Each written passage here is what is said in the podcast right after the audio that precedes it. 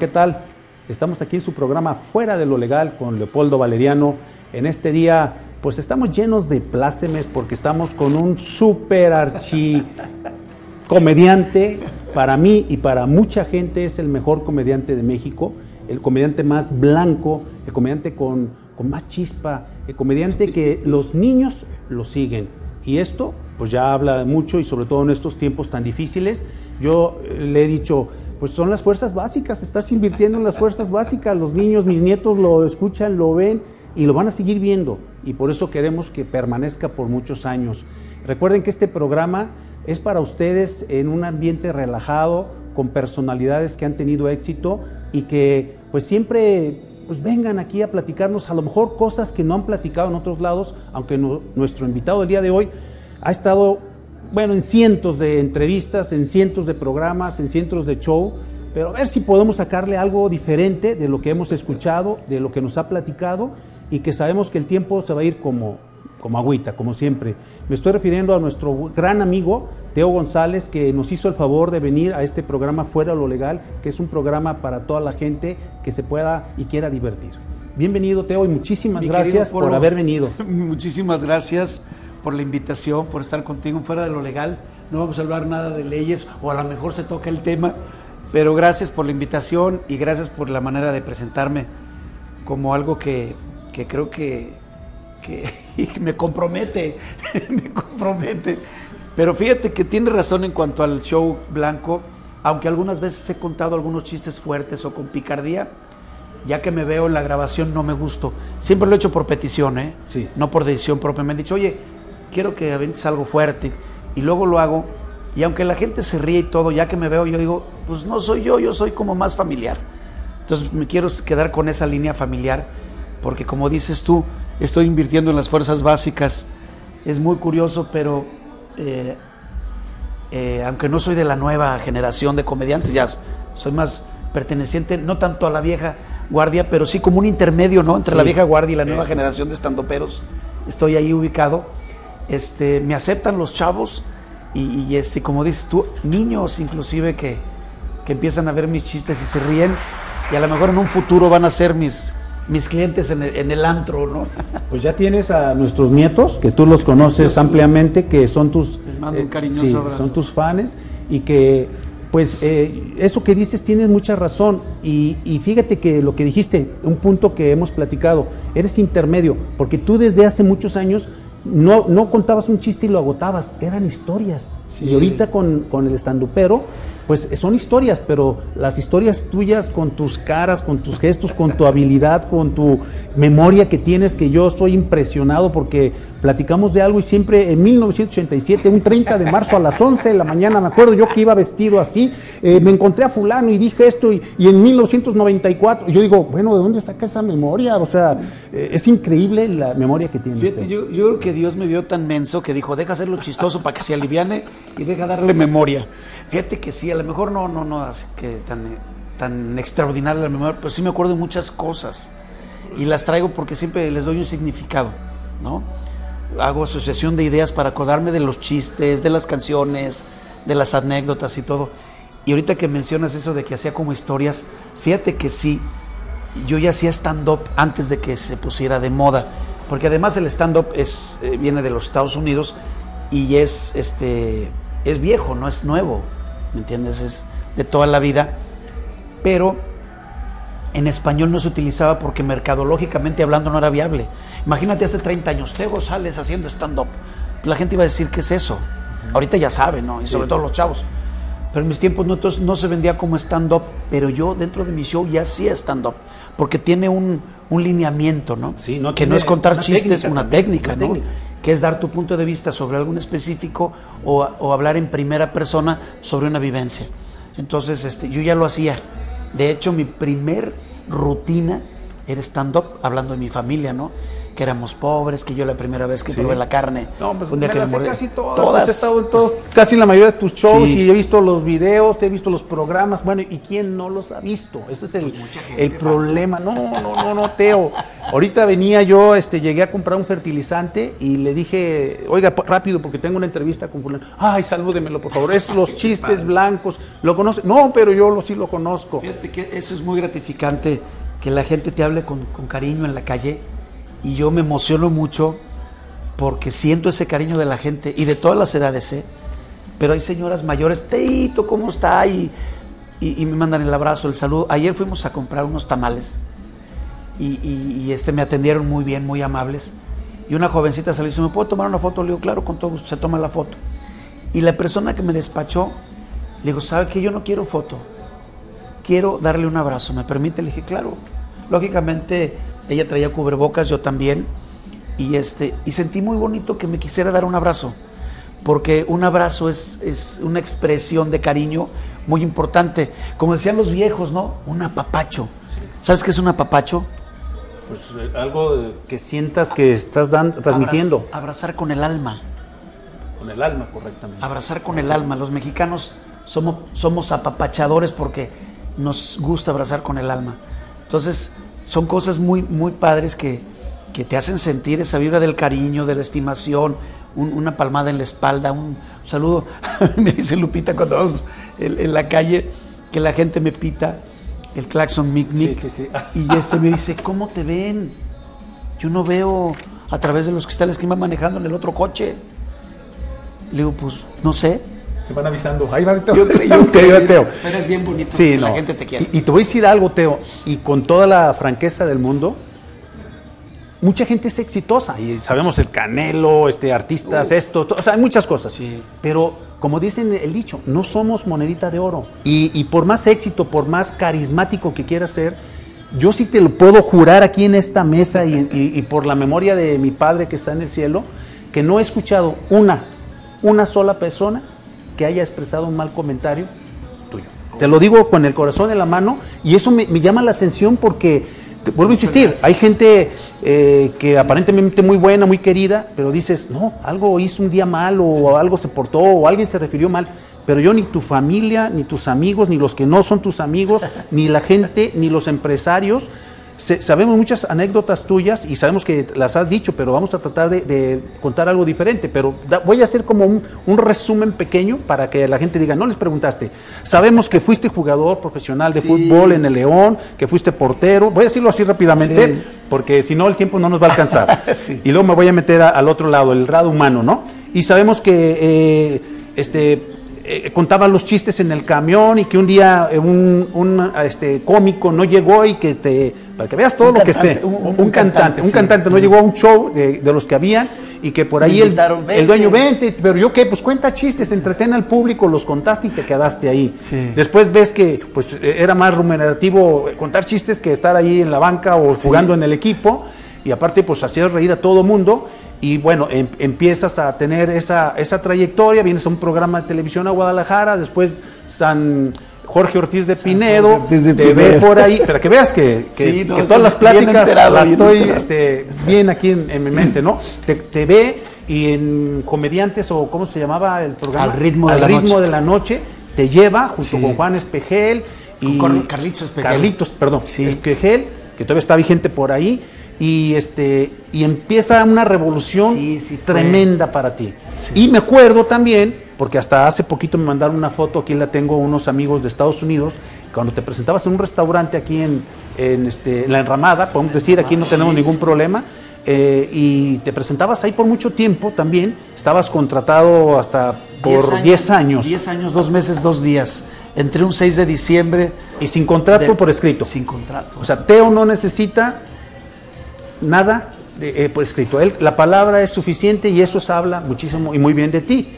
Y, yo sé que esas historias las puedes contar, pero las quiero contar muy rápido porque si no, se nos, no vamos a alcanzar con cosas que la gente ya conoce. Y ahí te quedaste por un tiempo, pero después le dijiste, ¿sabes qué? Es que tengo mucho trabajo y solamente voy a venir cuando pueda. pueda. Y a veces del aeropuerto te bajabas y llegabas directo, cuando a veces decías, no tengo necesidad, a lo mejor pues hoy le digo que no. yo iba y sin embargo, yo estaba ahí cuando me decías, vengo del aeropuerto ahorita, actúa un rato y ya la paga no era la misma, o sea, a lo que tú ganabas, pero el, el compromiso, la palabra, era el, el, compromiso y el cariño. Fíjate que yo me gané muchos cariños del público ahí en la enramada. Los dueños que eran en ese entonces siempre se portaron muy bien conmigo y una manera de ser recíproco era ir a trabajar. Me decían, Teo, no podemos pagarte lo que cobras. Le digo, ay, ¿cuánto puedes pagar? Por decirte mil pesos. Está bien. Me decían, ¿cómo es posible que si tú cobras, no sé, 50 mil pesos, cobres mil? Es mi boleto, yo y había gente que me decía, oye, ¿por qué no vas conmigo y te doy mil pesos? No, a ti te cuesta tanto, no. ¿no? No, ya no. ya querían, pero, pero fue eso, fue eh, el cariño que también se fueron ganando. Claro. O sea, fue un cariño mutuo y era como ser recíproco en, lo, que yo estaba recibiendo también. Mira, vamos a ir a nuestra primera pausa, les dije, ya se va a acabar esto, pero regresando vamos a hablar de el agradecimiento y vamos a empezar con una frase de Pedro Infante. Regresamos, no le cambie su programa. Conoce los beneficios de diagnosticar tus equipos electromecánicos. Evita paros no programados y daños mayores a motores, generadores y subestaciones. Análisis de vibraciones, termografía, alineación láser, estudio de aislamiento, etc. El mejor servicio y calidad en embobinados en media y alta tensión contamos con torno y balanceadoras industriales con capacidad hasta 30 toneladas. Temisa Soluciones Electromecánicas www.temisa.mx Hola, ¿qué tal? Pues aquí de nuevo con ustedes, ustedes ya me conocen, su amigo Leopoldo Valeriano. Eh, pues en esta ocasión les vengo a invitar a un programa que no tiene que ver con nada de lo legal. Precisamente el nombre se llama Fuera de lo Legal y va a ser un programa en donde vamos a tener excelsos invitados muy exitosos en el mundo de la música, en la actuación, en, carreras profesionales, en el, mundo deportivo, para que ustedes de alguna manera sepan cómo fue que llegaron y tuvieron el éxito que han tenido. Este programa lo vamos a tener una vez por mes para que usted esté atento y pueda saber todo lo que necesita de nuestros amigos que de alguna forma nos van a hacer el favor de acudir con nosotros a este nuevo programa. Pues muchísimas gracias, los esperamos aquí en su programa Fuera de lo Legal.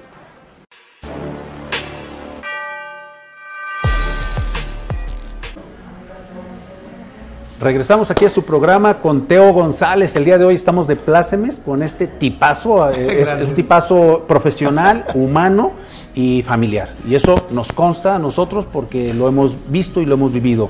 Estamos hablando del agradecimiento, Teo. Eh, hay una frase que yo también tengo grabada, no tuya, de Pedro Infante, en el único entrevista que, fue fuera de actuación. Sí. Y, y se me quedó grabada porque le decía eh, el entrevistador decía, oiga, y el gordo delgado, que fue el que le hizo las películas, dice, él dijo esto y se me quedó muy grabado. Una de las cualidades que debe tener el hombre es ser agradecido. Y yo no sería nadie sin el gordo. Y empezó a hablar todo lo mejor del gordo. Entonces cuando Pedro Infante estaba en el apogeo, lo único que hizo fue agradecerle a quien le había dado la oportunidad y el trabajo. Y esto que tú me estabas eh, diciendo de lo de la enramada, no habla más que igual, un tipo muy es agradecido. Es que hay que ser agradecidos. Mi papá en paz descanse era un, un, este, un bohemio y esos filósofos de, pueblo, ¿no? Que de repente decía frases muy padres y, hablaba del agradecimiento, ¿no? De, de hay que ser agradecidos en esta vida. Dice, tú puedes ser lo que tú quieras, un, hijo de la fregada, un cañón, lo que tú quieras, pero nunca seas mal agradecido. Siempre hay que estar presentes con las personas que te tendieron la mano. Y luego vas entendiendo qué significa agradecer. Fíjate, agradecer es el agrado de ser. Y el ser es la esencia de Dios en ti. Entonces imagínate, me agradezco de ser lo que soy porque Dios me dio este don. Es un rollo así, a lo mejor un poquito más allá de la palabra, pero el ser agradecido es eso, ¿no? estoy contento con lo que recibo y lo regreso de la misma forma que me lo dan. Perfecto. Es el agrado de ser. Y sí, hay que ser agradecidos cuando alguien te da la mano, cuando alguien te, saca de un problema económico y te presta el dinero. No es el dinero, al final de cuentas, va más allá de él. Entonces, ¿Y quién te da un trabajo? ¿Quién te da una palmada? ¿Quién, te da la oportunidad en el momento? En el momento justo. O sea, ¿por qué eres que a Jorge Ortiz de Pinedo le digo San Jorge Sí, Ortiz de Pinedo? lo- Porque él me da la oportunidad de mostrar mi talento a nivel nacional e internacionalmente. Y yo le dije una vez, lo, llevé, lo invité a mi casa, que es la casa de ustedes, y, y- y, este, le digo, esta es la verdadera casa de la risa, porque esta la pagué con chistes. la pagué con chistes, la casa de la risa. Y le dije, esta es tu casa, Jorge, porque la pagué con el dinero que tú me hiciste ganar. Y me dijo, pues qué bueno, Teo, pero si no tienes talento no hubiera pasado nada por más que te, yo te ponga en la Eso, tele. eso. Le digo, no, yo lo sé, si no hay talento no pasa nada, Pero, pero, si no hubieras dado la oportunidad, yo se lo dije, en el equipo de Fútbol León no me quisieron dar la oportunidad y yo no pude mostrar mi talento. Si tú no me das la oportunidad yo me hubiera quedado igual. Tú me debutaste en primera división y me quedé de titular. Cosa que no pasó en el fútbol, me quedé rasguñándolo ahí. No estoy dolido con ello, que sí me hubiera gustado, sí, por favor. Pero que está sí. mejor acá, Teo. Claro, claro, siempre. No estuvieras jugando ahorita. No, ya no. Ah, pero a lo mejor dirigiendo. Ah, ah, bueno. Este, él, él fue muy, muy padre porque Dios siempre me dijo que por acá estaba la, la gran oportunidad. Y me fue llevando, ¿eh? yo no quería, yo no Por eso Dios te qui- cerró esa puerta. Sí, me que la se abriera la otra. Me, me fue jalando, me fue jalando. Lo entendí y le di por este lado y Dios no se equivoca. No, perfecto. Dios no se equivoca. Bueno, voy a, a recapitular un poquito más rápido porque yo sé que ahí viene lo bueno, ¿no? Y sabemos también las dificultades económicas que viviste. Te casas con Lupita, la mujer que amas y que yo he visto cómo la, 33 años de y casado. cómo la ponderas y El cómo... 7 de mayo pasado cumplimos 33 años de casado a la iglesia. Y es muy difícil que hasta que los hombres se acuerden, nos acordemos, quiero decir, porque en las, que- 1988. ¿ves? las mujeres normalmente son las que se acuerdan y aquí Teo se acuerda de todo. Es que si no me acuerdo me pega Lupita. no, no te No, creas. no, No te creas. vaya.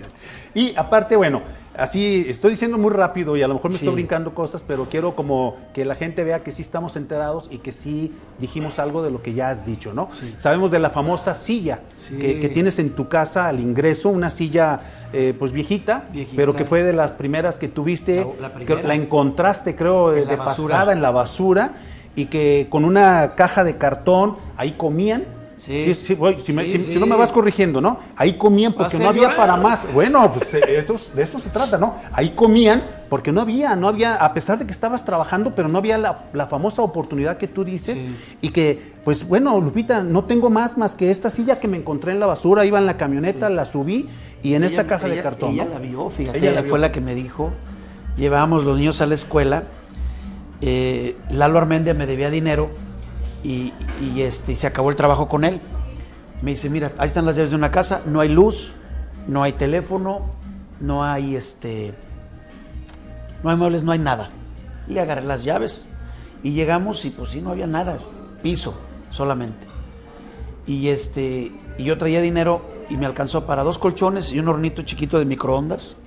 Te estoy hablando de hace Dormir y comer, años. sí, sí, yo sé. Y este, sin cobijas, sin sábanas, sin toalla, nada. Y entonces eh, fui a hacer un contrato de la luz y me dijeron como 72 horas. Dije, ¿qué hago con los niños? Y pues me colgué de la luz dos días. Mientras llegaban a conectar. Me acuerdo que llegaron, tocaron la puerta.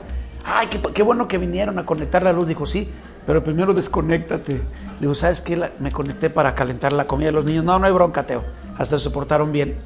Y este, ya me desconecté y este, ya me pusieron la luz. Y llevando a los niños a la escuela, exactamente en Avenida Patria, casi esquina con Guadalupe. Eh, había una casa en la esquina y al otro lado, otra casa, y ahí estaba eh, en la basura una, silla así tubular como estas, de, de cr- cromada. Y me diste en la basura y de regreso me paré, la subimos al coche y nos fuimos a la casa, el asiento estaba roto, estaba húmedo, el respaldo estaba bien. Entonces agarré el asiento, le quité todo el... y nada más dejé la pura maderita que estaba, era acerrín comprimido. Y me fui al Canal 4 con mis amigos de, de utilería. Llegué con Robert, el Robert, el Roberto, y le dije, oye, regálame un pedacito de madera. Sí, cómo no. Nos fuimos al desecho de madera. Había un pedazo que sí alcanzaba, así grueso de triplay. Cortamos la forma y me dice José Luis, el papá del chulo bello. Ah, ¿cómo no? Me dice José Luis, este, ¿qué vas a hacer? Le digo, "Pues es una silla. Hoy no le vas a poner cojín. Dice, pues ahí tengo un pedacito de una espuma de desechos. Lo pegamos con resistol, ahí lo pusimos. Dice, ¿y tienes tela? Le digo, no, pues voy a comprar un pedacito. Dice, ahí tengo un pedacito. Aquí tengo todo. Todo el pedacito. A puros pedazos. Y agarró un pedazo que cubría totalmente. Lo jalamos hacia abajo y por abajo con grapas. Nuevecito. Dije, oye, pues regálame un pedacito para el respaldo. Llegué a la casa con tornillos, puse el asiento, quitamos el respaldo y Lupita hizo una almohadita cosida a mano de la tela. La metimos forzadita, la, la, la cosió, le pusimos tornillos y fue nuestra primer silla. Y sigue vigente, está en la casa. Se llama la Ubicatex. Sí, cuando, cuando sientes que, que a lo mejor me estoy subiendo al ladrillito que no pasa, No, no saquen pasa. la sillita que está ahí en la entrada. De hecho, Sí. está hasta la entrada. Está en la que- entrada, de este lado está mi oficina y ahí está. Ahí está para que- de la entrada de la casa a tres metros, cuatro metros, cuando mucho. Bueno, tres. Para que vean que más o menos sí conozco cómo, cómo, cómo está Teo. Y bueno, ya así, es- hay más historias, pero bueno, a donde yo quiero llegar. eh, para Teo González, ¿qué es la familia? Lo más importante. Más importante. Sí, fíjate que yo creo que es a raíz de que soy huérfano. Mi, mi madre muere cuando yo tenía cinco meses de nacido. De hecho, ella muere el 27 de marzo. Yo había nacido el 28 de octubre del 60, ella muere el 27 de marzo del 61. Y, un día después yo cumpliría cinco meses. Y mi abuelita, que era la mamá de mi mamá, que nunca le dije abuelita, siempre le dije mamá, este, a todos nos recogió, a los siete hijos, y a mi papá también. Dijo, tú también vente. Y ahí vivíamos en la casa de mi mamá, de mi abuelita, todos. Cuando empezó a crecer mis hermanos, empezaron a crecer, empezaron a hacerse jóvenes, pues ya no cabían. No cabían, era un Por cuarto. eso cuentan los chistes de, De la familia. De la familia, Algo, algo hay de verdad. Ahí- ahí como que- algo hay de verdad de en paso, eso. Sí, que dormíamos 15 en un Sí, solo sí, colchón. sí. Nomás éramos 7. Pero bien curioso porque mis hermanos dormían en un cuarto junto con mis hermanas y mi papá. Y mi abuelita, que era mi mamá, a mí me llevaba con ella a dormir. Siempre me creo como su hijo. Entonces mi papá se, se va de, de la casa con mis hermanos a San Pancho, que es un San Francisco del Rincón que está muy cerca de León, 13 kilómetros. Se van a vivir para allá y yo quería seguirlos viendo, entonces iba los fines de semana a verlos o venían acá. Y luego se regresan a León y se van a vivir enfrente de mi casa a la izquierda, cuando mucho 60, 70 metros. Pues yo los seguía teniendo en casa. Y de repente a mi papá le sale una oportunidad irse a vivir a México para vender zapatos, él comerciaba con el zapato y se van todos mis hermanos. Ay, me partí en dos. Me partí en dos porque yo sabía que tenía hermanos y que tenía papá, pero no los veía más que una vez al año, cuando mucho dos. Entonces, siempre le di un valor muy específico a la familia. Mi mamá me dio muchos valores, me enseñó a trabajar, la honestidad, la gratitud, todo esto. Entonces, cuando tuve la oportunidad de formar mi propia familia, pues la cuido como oro molido, ¿me entiendes? Eh, cuido mucho a mi familia, quiero estar siempre con ellos y, y por eso soy fiel. O sea, muchos me dicen, ¿qué onda? Pues, ¿Que eres fiel? Y digo, sí, tengo 33 años de casado más uno de novio y soy fiel. Eso apenas lo iba a decir, pero ya lo Ya dijiste. me adelanté. No, no, no, pero es Por eso, correcto. la es importancia de la correcto. familia, Sí. mis hijos, el cuidarlos, es una obligación para todo ser humano en este país crear o crear hijos que sean buenos para la nación. Y yo me siento orgulloso de mis hijos porque el mayor tiene su licenciatura y una especialidad, vive en Canadá, se lo llevó una empresa por su capacidad y cualidades, gracias a Dios. El del medio, pues ahí está, es actor, está trabajando, ya hizo un cortometraje, ganó premios como mejor actor en inglés.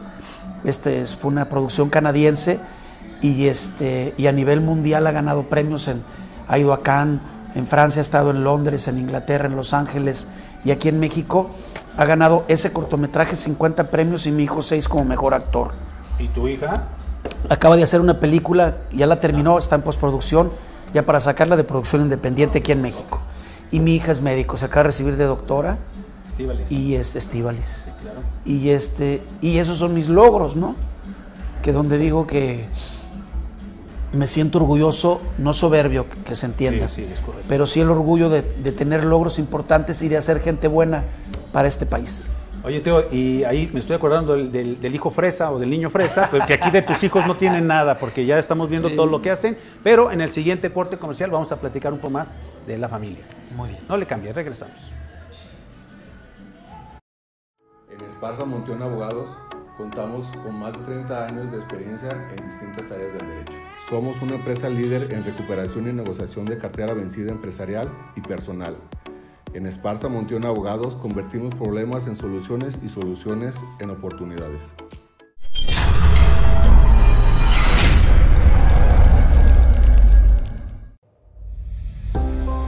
La pandemia nos detuvo, pero ya estamos de regreso, una vez más con los invitados de lujo para que usted sepa el acontecer jurídico y pueda resolver las dudas que usted tenga. No se pierda cada 15 días el miércoles en punto de las 7 de la noche, su programa Legalmente Hablando. Muchísimas gracias, maestro honrado, como Sabemos siempre, tu con la experiencia, invitación. Todos los avances, el crecimiento que tiene tu programa, proyecto. a Bueno, mi principal maestro, el quiero programa.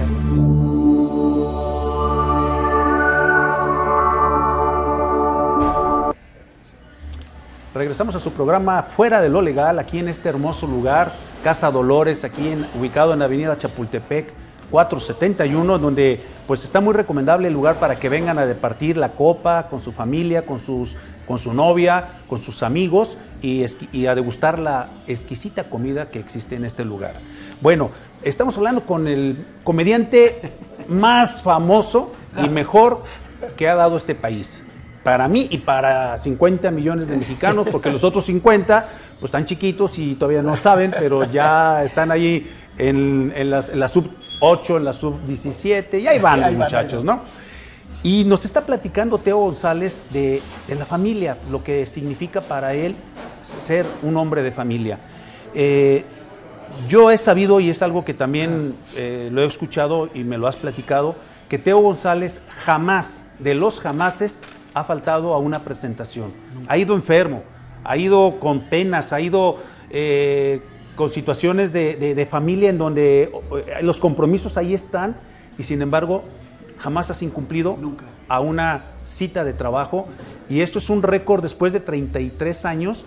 De 38. 38 Sí, años 3 ya. de cas- 33 de casado, pero de comediante 33. 38. Com- O sea, increíblemente es prácticamente una vida. Hay quienes Sí, se han sí. muerto a esa edad y, y fue un incumplido. Y tú, eh, con, este, con esta carrera tan larga, no has incumplido una sola vez. Y una sola vez. Pero esto, Teo, también te ha dado, pues a lo mejor algunas tristezas, ¿no? Sí. Porque no has, has dejado de, de ir, asistir a algunas cosas de familia. ¿Nos podrías decir algo también. importante de sí, esto? mira, por ejemplo, el día que, se que terminó su carrera mi hija de médico, yo tenía que irme.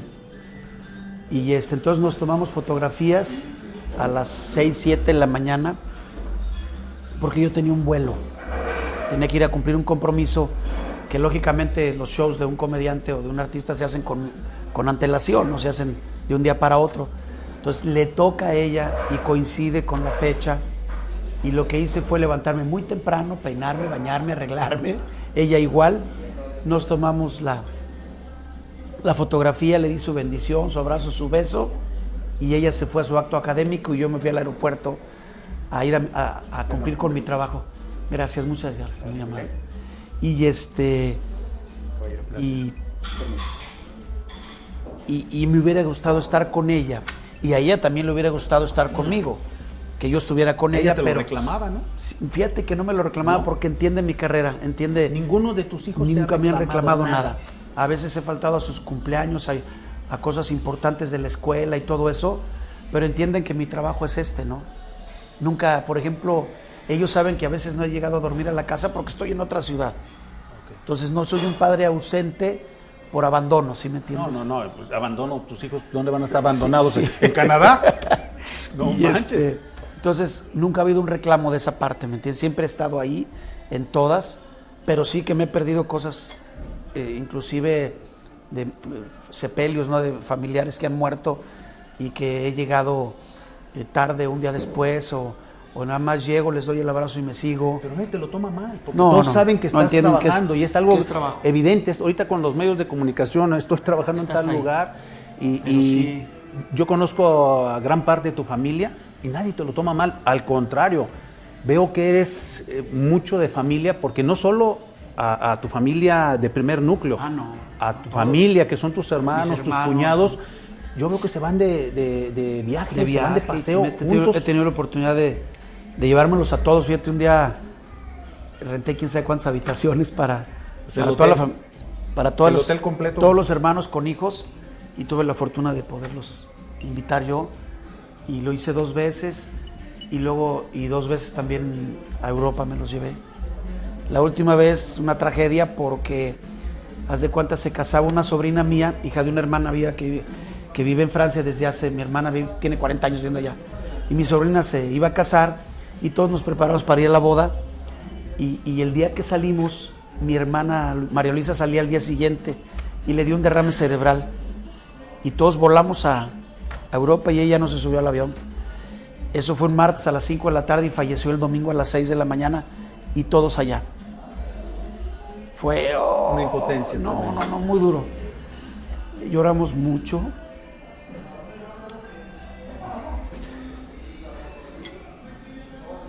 Teo, este es un programa familiar, precisamente. Mira, aquí está mi esposa, mi hija, los amigos, yo lo sé. ingeniero. y- Pero y, esto fue, fue difícil, ¿eh? No, yo ya, me- ya no lo poder estar con, con mi hermana y todos los hermanos estábamos allá cuando siempre hemos sido familia muégano. Sí, no, no, no, no, es increíble. Yo había tengo comprado sus boletos, sus viajes, hoteles y todo. Y no nos pudimos regresar. Eh, gracias a Dios estaban mis sobrinos, sus hijos acá, se encargaron de todo. Y mi hermana Berta se sentía, dice, ¿qué hago? Yo quiero estar con mi hermana y no, y no estuve con ella. Le digo, a ver, a ver. Le dije, estuviste en su... vi-?" Muchas gracias. Le digo, a ver, vamos a hacer una cosa. En vida, ¿te pidió ayuda y le diste la espalda? Nunca. Dije, ni yo. No, tú tienes dado la Le espalda. dije, Conozco muchos ingratos. Es- sí. Le dije, estuvimos en su vida, no en su muerte. Sí, como que eso nos reconfortó porque somos familia muégano. El problema de uno es problema de todos, ¿eh? económico, espiritual, moral, emocional y todo. Entonces nos dolió mucho, ¿eh? No sabes, yo hasta con sollozo, yo lloré, ah, estaba así llorando ya porque decía, híjole, no, pode- no podías hacer podemos nada, estar. No podías hacer nada. Entonces, ya que regresamos, fuimos, hicimos una misa con las cenizas y la pusimos con mis papás. Yo le dije a mis sobrinos que se la podíamos poner con sus papás, me dijo que sí. Yo tengo unos nichos en la parroquia y ahí la pusimos a mi hermana, pero fue eso que dije- le dije, ¿sabes qué? Estuvimos en su vida, no en su muerte. O sea, todos nos agarró volando. Y, y sí es cierto, ¿eh? Siempre, oye, que necesita que le arreglemos la cocina. Órale, yo le entraba y arreglamos su cocina, una habitación más, que este, necesita muebles, que ne- trae un problema económico. Y todos somos así. Mi hermana, la de Francia, fíjate, traía broncas También sé. Ya sabes que te tengo bien investigado. Y no, no estudié nada, nada más se me graba todo. Tu hermana vive en Francia, Francia. la casa que tiene es tuya, pero tú le dijiste, esta casa es tuya hasta que fallezcas. Así es. O sea, no vas a tener problemas de gastar un solo euro. chiquita, pero suficiente para que viva dignamente mi hermana. Y se la di a ella para que viviera. Es mía, pero ella está ahí claro. desde el desde junio del, del 2014. Te digo que te sabes todas las fechas. Yo no me acuerdo los contratos de arrendamiento por- de mi casa. ¿Sabes por qué me acuerdo? Porque era el renté. Mundial de Brasil. Pues sí, porque Por eso me acuerdo, lo, lo asocio con ideas y yo estaba en Estados Unidos grabando mi programa de televisión y yo volé de Estados Unidos para allá y Lupita y mis hijos de acá. Y allá nos encontramos y fuimos a conocer la casa. Tenía 15 días de haberse cambiado y fuimos a, a caerle de sorpresa a mi hermana y todo. Pero sí te digo, fue, es la manera de ayudarnos. Claro. Cuando yo necesité, todos igual se reunieron echarme la mano. O sea, así somos en casa. Y, y lo que tú dices, fíjate, tienes mucha razón y es algo muy común. La mayoría de la gente, conoce, tenemos un pariente, un familiar, tiene problemas si no lo pelamos, si no nos ayudamos. Ah, pero el día que se muere, ay, era buenísimo, ahora sí Era yo ya le ayuda, yo le ayudaría en todo. Pues ya para qué, ya está muerto, ¿verdad? Y también quiero contar una anécdota. eh, cuando mi señora aquí presente, Ileana, que, que le agradezco y la amo, eh, cumplimos 25 años, fuimos a, a- a una fiesta, hicimos una fiesta en Manzanillo, Y fue mi en la familia. cual nos hiciste el favor de, de asistir. Pero cuando estábamos ahí, nos dimos cuenta que ahí estaba tu familia. Mi familia Y nos dijimos, ¿pero cómo que está tu familia? ¿Y por qué no los traes? No, pues es que me invitaron a mí.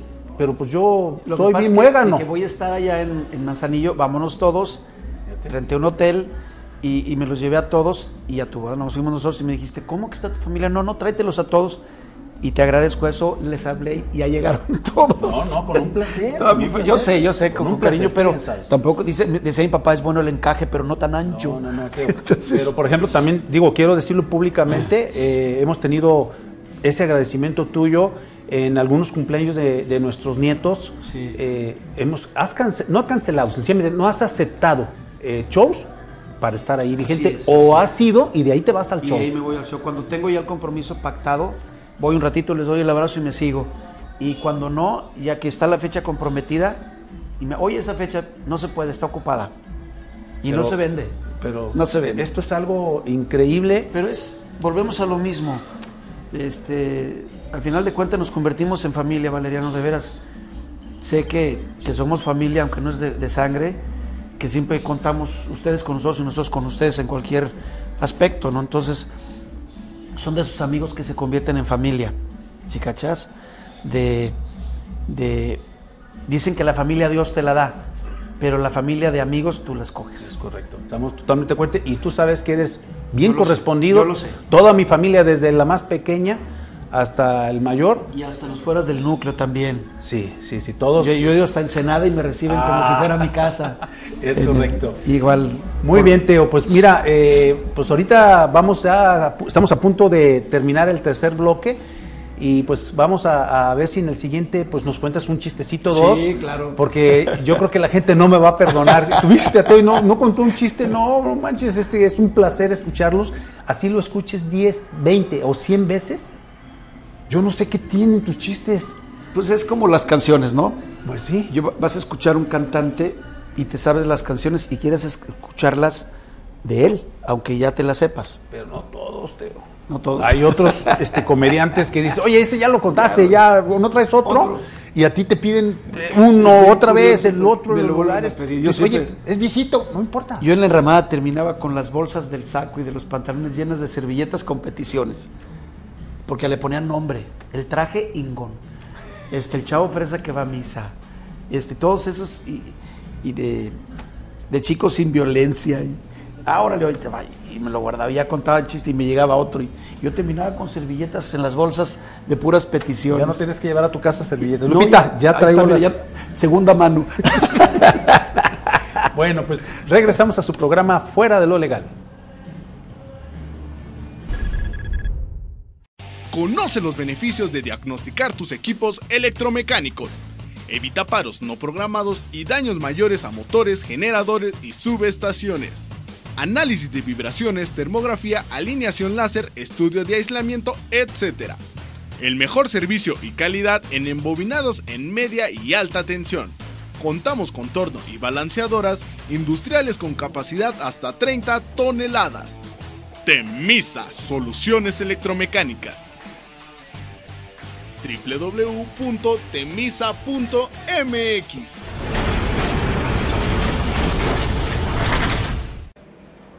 Hola, ¿qué tal? Pues aquí de nuevo con ustedes, ustedes ya me conocen, su amigo Leopoldo Valeriano. Eh, pues en esta ocasión les vengo a invitar a un programa que no tiene que ver con nada de lo legal. Precisamente el nombre se llama Fuera de lo Legal y va a ser un programa en donde vamos a tener excelsos invitados muy exitosos en el mundo de la música, en la actuación, en, carreras profesionales, en el mundo deportivo, para que ustedes de alguna manera sepan cómo fue que llegaron y tuvieron el éxito que han tenido. Este programa lo vamos a tener una vez por mes para que usted esté atento y pueda saber todo lo que necesita de nuestros amigos que de alguna forma nos van a hacer el favor de acudir con nosotros a este nuevo programa. Pues muchísimas gracias, los esperamos aquí en su programa Fuera de lo Legal.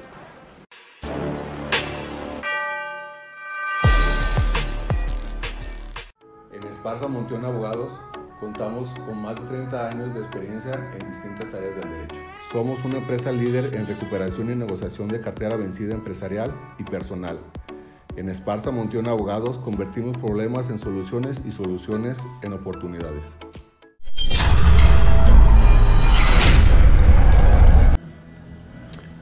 Pues bueno, es el último bloque de este programa. Les dije que sí iba a ir como agua. No nos ha contado ningún chiste. Y vean ahorita las anécdotas que hemos vivido y han sido rapidísimas porque no hay de otra por el tiempo tan apretado que tenemos. Pero bueno, no nos vamos ahí que nos cuente dos, tres chistes de los que a lo mejor tiene alguno nuevo o algo que nos quiera decir y también que nos digas eh, hacia dónde vamos, hacia dónde ya eh, después de esta Mira. pandemia, hacia, hacia dónde viene el, el futuro Ya- de Teo. Ya empieza a, a- a- a verse la luz al, al final del túnel. Ya empezaron a llamar para ir este, teniendo fechas para, para hacer en, en septiembre, octubre. Me están pidiendo para este, este mes, ya empiezo, tengo un streaming el día 16 y probablemente un congreso de médicos el 17. Tenemos julio, ya arrancamos con gira en Estados Unidos, que gracias a Dios ya tenemos muchos años con visa de trabajo y están retomando la gira que se interrumpió precisamente por, por la pandemia, pero ya tenemos mínimo, mínimo 15 fechas eh, de lo que resta del año para Estados Unidos. Mínimo. Quizás sean un poco más, pero por lo pronto son como 15 fechas ya para Estados Unidos. Entonces, este, ya estamos retomando fuerzas, para, activándonos ya para... Pero disfrutaste la familia en esta pandemia. Totalmente. Así Yo, es que- ¿Qué hiciste? Nada. Pues, Flojera. Yo me dormía cuando me daba sueño y me despertaba cuando me daba hambre. Te lo juro, yo llegué a estar Muy- despierto muy hasta las... raro en, en ti esto, ¿eh? Sí. Yo creo que esta pandemia te ha haber caído a ti como anillo al dedo. Fue de locura, fue de locura porque... Nunca había sentido eso. Yo hasta las 10 de la mañana despierto con el celular y todo, y me dormía a las 10 de la mañana y despertaba a las 7 de la noche. Y, y- y los, y los horarios cambiados y todo, pero me decían, ¿por qué no te forzas? Le digo, ¿por qué voy a forzar? Si el cuerpo quiere comer, le voy a dar de comer, y si quiere dormir, le voy a dar de dormir, porque le debía muchas horas de sueño al cuerpo, es más, años de sueño, de, de tanto trabajo, gracias a Dios. Pero sí lo he disfrutado mucho, ¿eh? he estado mucho con mis hijos, con, mi- con Lupita. Este, no conozco a mi nieto que ya nació. Sí, nieto, a el te 9 de noviembre pasado nació ya, ya el 9 de este mes cumple seis meses. Y este. Teito, Teo tercero. Y este está hermoso el Squinkly, no lo conozco No, en vivo. pues yo en pero yo espero, em- espero en Dios que ya este, el mes que entra podamos ir a, a Canadá a conocerlo, a cargarlo y a apapacharlo. Seguramente lo vas a hacer, Teo. Sí. Y, y, Teo, antes de entrar a los chistes, ¿cómo se ve en 5 o 10 años? O sea, fíjate que yo me veo activo. Te voy a decir por qué. Yo me, me- me conservo con la actitud cuando menos joven. Sigo jugando fútbol, todavía me, me aviento y digo, mira, todavía me, me- no me duele. Vi eh, un video que el León contra la América, América, le paraste ahí un penal. a- 17 de diciembre de- a- ¿qué óvole? del, del 17, ¿Ya ven? Leyendas del América contra Leyendas de León, ganamos en penales. Y paraste el, el penal. No, lo, lo echó hacia afuera. ¿verdad? lo echó hacia Fue- afuera. fue este- Frankie Oviedo, el colombiano. Oviedo, fíjense.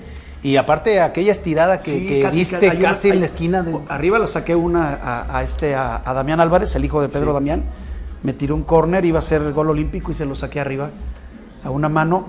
Y en la hora de los penales, uno estuve a punto de pararlo a este lado y, y falló Frankie Oviedo. Pues es- le dio miedo. Le dio, sí, Dijo, es que "No". fue, le dije, está decretado, lo vas a fallar.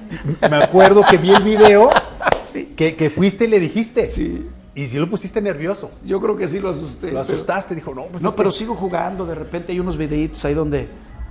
Yo tengo 60 años, pues somos, Sí, somos- somos, somos modelo 60. contemporáneos. Sí, sí. Modelo 60. La Qué mejor- modelazo, la eh. mejor- eso. La mejor, somos el mejor modelo. Y, este, y a mi edad sigo jugando como si estuviera chavo. Y, y bien, me siento bien. Entonces, esa actitud me hace tener la jovialidad de decir, pues no soy un hombre de 60 años, a lo mejor soy más chavo mentalmente, Sí, claro. ¿no? O en actitud. Y eso me da la oportunidad de, de seguir con los chavos. Entonces, yo creo que 10 años más, si Dios me presta vida y salud, lo va a seguir haciendo. Aparte de que has sembrado en esos chavos. En esos chavos también. Pero es importante irse con dignidad. Ya quedamos Lupita y yo, que el primer chiste que cuente yo achochando así, ese día me tengo que ir. Porque hay que, ahí te va. Yo admiro mucho a Cantinflas, a Tintán y también a Charles Chaplin. Y nunca hemos visto un Charles Chaplin viejo, actuando. Sí, sí, sí. O sea, yo vi algunos videos donde está Charlie Chaplin ya un hombre mayor, canoso, gordito y todo eso. Pero actuando, Siempre joven. dices, siempre fue joven. El Charlotte y se caía y se levantaba. Esa es la imagen que tengo de Charles Chaplin. Se fue con una dignidad tremenda. Que Tintan y Cantinflas creo que en esa parte sí les faltó. Siguieron haciendo cosas ya muy grandes donde realmente no lucía su capacidad histriónica y sus últimas películas no me fueron tan, tan grandes como deben de haber sido. Sí. Ver a Pedro Vargas ya en silla de ruedas cantando con artritis en las manos y todo eso, yo decía, es exponerlo. Hay que irse con dignidad como un buen boxeador. ¿Para qué te quedas a dar lástimas a un jugador que ya no puede desarrollar el fútbol que desarrolló cuando era joven y quieren seguir ahí? Ya no es tu tiempo. Entonces, yo sí me veo en 10 años echándole muchas ganas. Pero si en 10 años ya hablo así, me tengo que ir. Recuérdenmelo. Sí, por favor, me tengo que ir por dignidad, por respeto al público a la carrera y a mí como persona. No, y sobre todo, Teo, que tú eres, tú eres un hombre muy medido. Tú, tú no malgastas el dinero, tú no derrochas Hasta el dinero. tomo me mido, saco un metro y a ver. Sí, sí, sí, sí, sí. ¿Cuánto mido y cuánto tomé y todo? Fíjate otra de las cosas. No soy abstemio, me tomo una copita de vez en cuando en un brindis, en una fiesta o algo. Mis hijos y mi esposa jamás me han visto borracho. Digo, 33 Y de haces casado. Muy bien, haces muy bien Sí. al borracho. Ah, sí, me salen hasta de marihuana, me salen y nunca me he drogado. Fíjate, son de las cosas que me siento orgulloso. Jamás en mi vida he probado las drogas. No me han visto borracho mis hijos. Soy fiel y jamás he faltado un show. Un récord muy difícil de Muy- igualar. y está, yo me siento Sí, orgulloso de eso y quiero seguir así, ¿no? Que no la riegue. Y, y sobre todo en este medio, ¿no? Que, que Sí, se presta mucho a. es muy a esto. alcahuete, este medio es muy Sí, alcahuete, lo que quieras ahí hay. Y tú dices sí o no. No, y ahorita que decía de los marihuanos, dices que están unos acá, ¿no? Y llega uno con otro y dice, oye, carnal, traigo los ojos rojos. Y el otro dijo, pues tráetelos. Hasta el top. Total que uno sacó un cigarro de esos que están, que tienen forma de churrito, de esos que, que dan risa. Dice que huelen a petate quemado, pero no es cierto. No te estaban en una bola discutiendo que a qué huele la marihuana. No, que huele a zorrillo. No, que huele a petato quemado. Y yo le dije, ¿saben a qué huele la marihuana? A pobreza. Fíjate que sí. Así de fácil. Total que estaban ahí los tres, ¿no? Y dice, ay, carnal, pues deja quemarle las barbas a Judas. Y empezó a fumarle. No, pues se quedó bien clavado. Dijo, ¿saben qué? Mañana voy a comprar todos los coches del mundo. Dijo el otro, a ver, pues presta porque se ve que está buena. y ahí está también, no, pues también los ojos se le pusieron cuadrados acá. Y, pues yo mañana voy a comprar todos los edificios del mundo. Dijo el tercero, pues presta para la orquesta que nada te cuesta. Y le dio también dos, tres jalones y dijo, ay, los ojos se le pusieron no cuadrados, dodecaedros. Acá. Y volteó y le dijo, no, pues yo mañana voy a comprar todos los aviones del mundo. Uno coche, otro edificio, este, los aviones. El cuarto lo agarró, se lo acabó y dijo, no les vendo nada. Soy el dueño. Salió dueño. Fíjate, hablando de drogas, antes no existían las farmacias, eran droguerías, ¿no? Farmacia y droguería, perdón. Y este, y hablaban, por ejemplo, de los, de los boticarios, ¿no? Que eran hasta químicos farmacobiólogos, porque ellos preparaban el medicamento, ¿no? Siempre llegabas a, a la droguería eh, o de esas boticas antiguas y se llamaban La Moderna y entraban más antiguas que la fregada. ¿no? Todo con anaqueles así, con vitroleros, con cosas y todo. Y, este, y un día el, boticario pues se fue a entregar un, un medicamento y dejó al hijo. No, hombre, el hijo hasta la bata se puso, se la remangó y se sintió ahí hasta doctor, ¿no? Llegó un viejito, chamaco, con tanto padre. Dijo, salió a entregar un medicamento, pero si quiere yo le puedo ayudar en algo. Ah, fíjate que, pues traigo almorranas. Dijo, hombre, eso no es tan grave. Dijo, no, quiérelo no, pero como traigo el azúcar alto, no me vayan a salir garapiñadas. Dijo, espéreme tantito. Ya se volteó y vio un vitrolero allá atrás, con polvos anaranjados. Ah, agarró un cucharón, los polvitos, una bolsita, la cerró y dijo, ahí está, 20 pesos, ya le pagó y se fue. Y llegó el, el papá, ¿no? ¿Qué pasó, hijo? ¿Tuviste clientela, algún paciente en mi ausencia? Dijo, sí, papá, vino don Jacinto. ¿Qué traía? Dijo, traía hemorroides. Vamos, le diste algún ungüento, algún, alguna pomada, una crema, un deflamina, aplicación H, no sé. Dijo, no, no, no, le di polvos anaranjados del frasco ese que está ahí. ¿Qué, qué? Polvos anaranjados del frasco es, muchacho, vamos. Le da un coscorrón. Pácatelas. Dijo, ay, papá, ¿por qué me pegas? ¿Cómo no te voy a pegar? Esos son polvos para las hormigas. Dijo, ay, es que el letrero de abajo decía espolvorece alrededor del hoyo. Luego las farmacias nuevas, donde ya te atienden personalmente, ¿no? Llega un tipo a la farmacia y dice, oiga, me da un fenildimetilpirasolona metilaminometano sulfonato de magnesia. Dijo, perdón, ¿qué es lo que quiere? Un fenildimetilpirasolona metilaminometano sulfonato de magnesia. Dijo, oiga, ¿y eso qué es? Dijo, pues es para el dolor, señor. La presentación viene en una carterita que trae dos, dos pastillas. La, la carterita por arriba es verde y por abajo negro y, y son para el dolor. Ah, dijo, usted lo que quiere es magnopirol. Dijo, ándele, mendigo nombre, nunca me lo he podido aprender. Oye, Teo, estamos ya a punto de terminar el programa, pero quisiera pedirte de favor que nos contaras aquí el chiste que un día le dijiste a mi esposa, que si podías este, contarlo allá en tu casa de campo. Y, y ¿El que, del abogado? Sí, y que, y que te- Es bonito. lo, lo vi ahí en la tele, pero no, no pudiste decirlo bien. Yo me acuerdo muy bien que hasta dijiste saludos, Polo. Pero bueno, aquí sí podemos decirlo. Aquí sí ¿no? podemos lo podemos decirlo. decirlo. Pero a mí me fascina y lo cuento donde puedo. Este.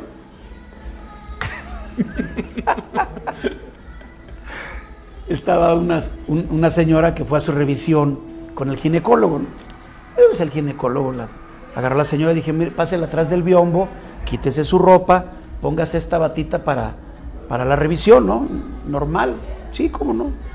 La señora fue al biombo, se, puso- se quitó su ropa, se puso su batita de esas que siempre están destapadas por atrás y entonces la sentó en, el sillón especial que tienen ellos, que es como una camilla que pueden levantar o bajar y meterle aquí unos aparatos de metal que quedan como manos para subir las piernas y hacer la exploración como se debe de hacer. Entonces ya la subió y todo eso y empieza a hacer la revisión el doctor y todo eso. Ya la vio, terminó la revisión, dijo, señora, muy bien, pase a ponerse su ropa mientras yo voy haciendo el diagnóstico y todo. Pues ya la señora va y se pone su ropa, el doctor está en su escritorio y se asoma la señora entre el biombo y dijo, oiga doctor, este, ¿no, ¿no están por ahí mis calzones? Dijo, no, no, no, no, es que no, no aparecen mis calzones. Dijo, qué raro, porque ya cuando usted llegó aquí nomás traía la bata. Cheque bien allá atrás del biombo, dijo, no, ya estoy aquí, ya, ya agarré toda mi ropa, pero no están mis calzones. ¿No estarán por ahí? No. Dijo, hijo, le voy a tener que llamar a mi abogado. Dijo, no, espérese, no es para tanto, señora. Espéreme, ahorita yo le ayudo a buscarlo. No, no, no. Es que quiero mis calzones o le voy a tener que hablar a mi abogado. Dijo, no, espéreme. Hasta el doctor se puso a buscarlos, ¿no? Hay hincado abajo del escritorio, nada. Llegó la señora, se paró por un lado, le levantó la falda, dijo, sí, sí, no trae. Este, y buscándolos y todo, y la señora insistiendo, dijo, no, le voy a llamar a mi abogado. Dijo, no, espérese, no es para tanto, el doctor preocupado, le voy a llamar. Y marca. Valeriano Corporación de Abogados. Oiga, licenciado, una pregunta, dígame, hechos, no palabras. Dígame, este, no deje por ahí mis calzones.